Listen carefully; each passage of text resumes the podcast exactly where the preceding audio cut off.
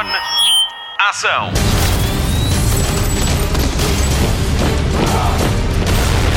Hollywood Express. Olá, mais uma edição do Hollywood Express, o podcast de filmes e séries da Rádio Comercial e que teve há dias a sua primeira crítica no iTunes. Obrigado ao Marco Silva que nos deu 5 estrelas e disse: Ficamos a saber tudo sobre as séries da TV e de cinema, tudo dito e sem demorar muito tempo.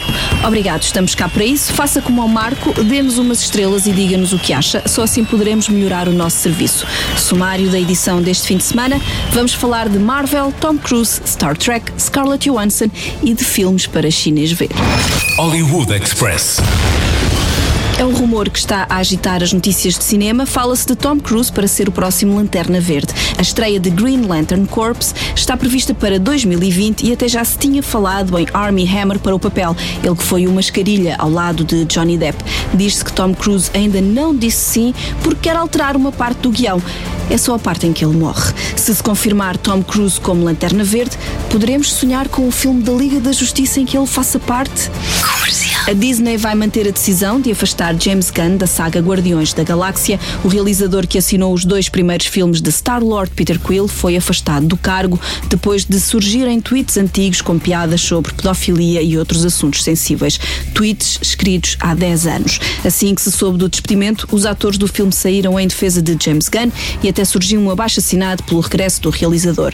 A Disney não vai recuar e James Gunn fica mesmo de fora de Guardiões da Galáxia 3, que vai ser feito com base no argumento que ele escreveu. Hollywood Express. Scarlett Johansson é a atriz mais bem paga de Hollywood com uma receita de 40 milhões e meio de dólares no último ano. A atriz também trabalhou muito. Em 2017 estreou Ghost in the Shell, Agente do Futuro e Girls Night. Já este ano deu voz a um cão em Ilha dos Cães, entrou em Vingadores, Guerra do Infinito e já filmou a sua participação no Avengers, que estreia para o ano. Entretanto, começou a produção para o filme Viúva Negra, a sua personagem da Marvel que se estreou em Homem de Ferro 2. Scarlett Johansson é atriz desde os 10 anos e também canta, tem dois discos editados. Angelina Jolie ficou em segundo lugar da lista da Forbes graças ao adiantamento que recebeu da Disney para Maléfica 2, estreia em 2020. Finalmente, terceiro lugar para Jennifer Aniston, com 19 milhões e meio de dólares de receita, graças aos contratos publicitários. Conhece o conceito de filmes para chinês ver? Spotlight.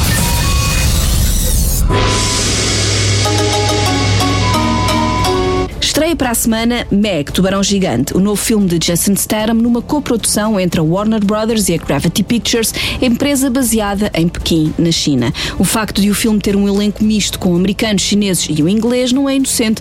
O mercado de cinema chinês rivaliza já com o dos Estados Unidos. Para se considerar um filme bem sucedido nas bilheteiras, fazem-se contas aos bilhetes vendidos na China, país com 41 mil salas de cinema contra 40 mil nos Estados Unidos. Nós por cá temos 500, de acordo com dados da Pordata. Vale tudo para entrar neste mercado onde a censura não deixa passar nada e limita a 34 o número de filmes estrangeiros que por lá podem estrear. As coproduções não entram nesta cota e por isso vale tudo para somar ienes na bilheteira. Em 2014, Michael Bay foi alvo da fúria da crítica quando estreou Transformers Era da Extinção. Houve quem se recusasse a dar-lhe uma estrela que fosse. Ele defendeu-se com um encolher de ombros. Afinal, o filme foi completamente rodado na China e com atores chineses a ombrear com Mark Wahlberg. Fez uma receita bruta de 222 milhões de dólares em duas semanas. Repito, 222 milhões de dólares em 15 dias. É já o filme mais visto de sempre na China. Outro exemplo, Warcraft, o primeiro encontro de dois mundos e que estreou com a comercial em 2016. Baseado no popular jogo de computador com 5 milhões e meio de assinantes registados no ano anterior, com Travis Fimmel no protagonismo, o Ragnar de Vikings e realizado por Duncan Jones, filho de David Bowie, Warcraft custou 160 milhões de dólares a fazer. Fez 25 milhões na bilheteira norte-americana. A comunidade chinesa que adora o jogo respondeu à chamada e o filme teve uma receita de 156 milhões. Deu para pagar o filme e ficar entre os mais bem-sucedidos do ano só com a receita chinesa.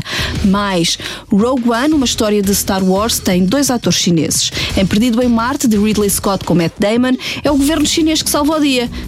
Tudo para agradar, nem pensar em tornar a China no vilão do pós-Guerra Fria. O Putin continua a fazer isso sozinho. Se Hollywood tenta entrar no mercado com atores e cenários chineses, empresários chineses compram participações em produtoras como Legendary, que este ano já nos deu Arranha-Céus e Jurassic World. E para o ano estreia Godzilla King of the Monsters. Mas esta cumplicidade entre estúdios e investidores está a tornar-se incómoda. Temas proibidos na China vão estar sempre fora da lista de financiamento. Um filme como Sete Anos no Tibete, por exemplo, seria impensável hoje em dia. O governo chinês apertou cerca aos filmes de Hollywood para proteger os valores morais do comunismo chinês e por isso apoia toda a indústria nacional que está sediada em Hejian, a Hollywood chinesa. É de lá que vem o atual sucesso de bilheteira na China, Apartment. O filme estreou no mesmo fim de semana de Meg, o Tubarão Gigante. Fez 70 milhões de dólares em bilhetes. O Tubarão engoliu 50 milhões. Se na China foi terceiro no box office com 50 milhões, Meg, Tubarão Gigante, foi líder na estreia com 45 milhões nos Estados Unidos. O sucesso financeiro de Hollywood é mesmo um negócio da China. It was the largest shark that ever existed. Thought to have been extinct for two million years. The thing's out there. To find it and kill it. Why don't you just put a tracker on it? Did you guys ever watch Shark Week? Vamos mudar de canal, tempo agora para falar de televisão.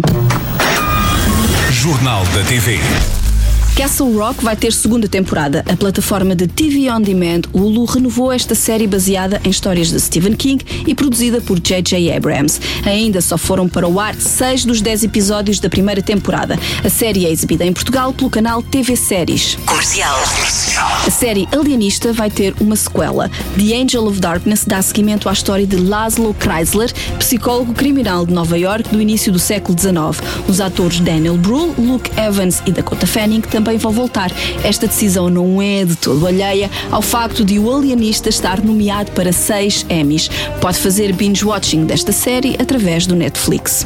Hollywood Express. Já foi escolhido o Spock para Star Trek Discovery depois de Leonard Nimoy e Zachary Quinto. Chegou a vez de Ethan Peck dar corpo à personagem que é meio humana, meio extraterrestre com origem no planeta Vulcano. O ator faz televisão desde os 9 anos e entrou em séries como Dead 70 Show e 10 Coisas que Odeio em Ti. Patrick Stewart também vai regressar como capitão Jean-Luc Picard.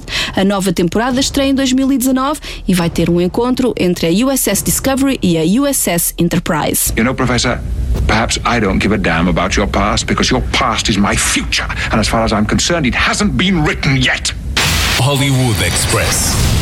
Fim de mais um Hollywood Express. Voltamos em breve. O meu nome é Patrícia Pereira e comigo está o Nuno Gonçalo na edição. Não nos vamos embora sem lhe deixar algumas sugestões de cinema em casa. Sábado à tarde na TVI, não perca Jogo Sujo, realizado e protagonizado por George Clooney e com Renée Zellweger. É sobre uma equipa de futebol americano que luta pela manutenção da liga em 1925.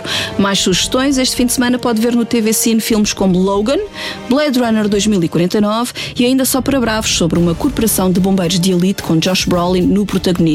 Exibição marcada para o serão de domingo às nove e meia da noite. Para as despedidas, vamos à banda sonora do filme Juliet Nua, baseado no livro com o mesmo nome, Juliet Naked, de Nick Hornby. Já leu? Tem de ler. É incrível. Conta a história de uma mulher numa relação à beira da ruptura porque o namorado só pensa em Tucker Crow, uma estrela de rock de outros tempos e que vive em reclusão total. A vida de Annie muda quando por acaso começa a trocar e-mails com o Tucker Crow por causa de uma crítica má ao álbum Juliet Naked. Com Chris O'Dowd e Rose Byrne, Juliet Nua estreia em Portugal a 30 de agosto. Voltamos para a semana. Até lá, fico com LAX pela voz de Tucker Crow, que no filme é interpretado por Ethan Hawke. Bons filmes e bom surf no sofá.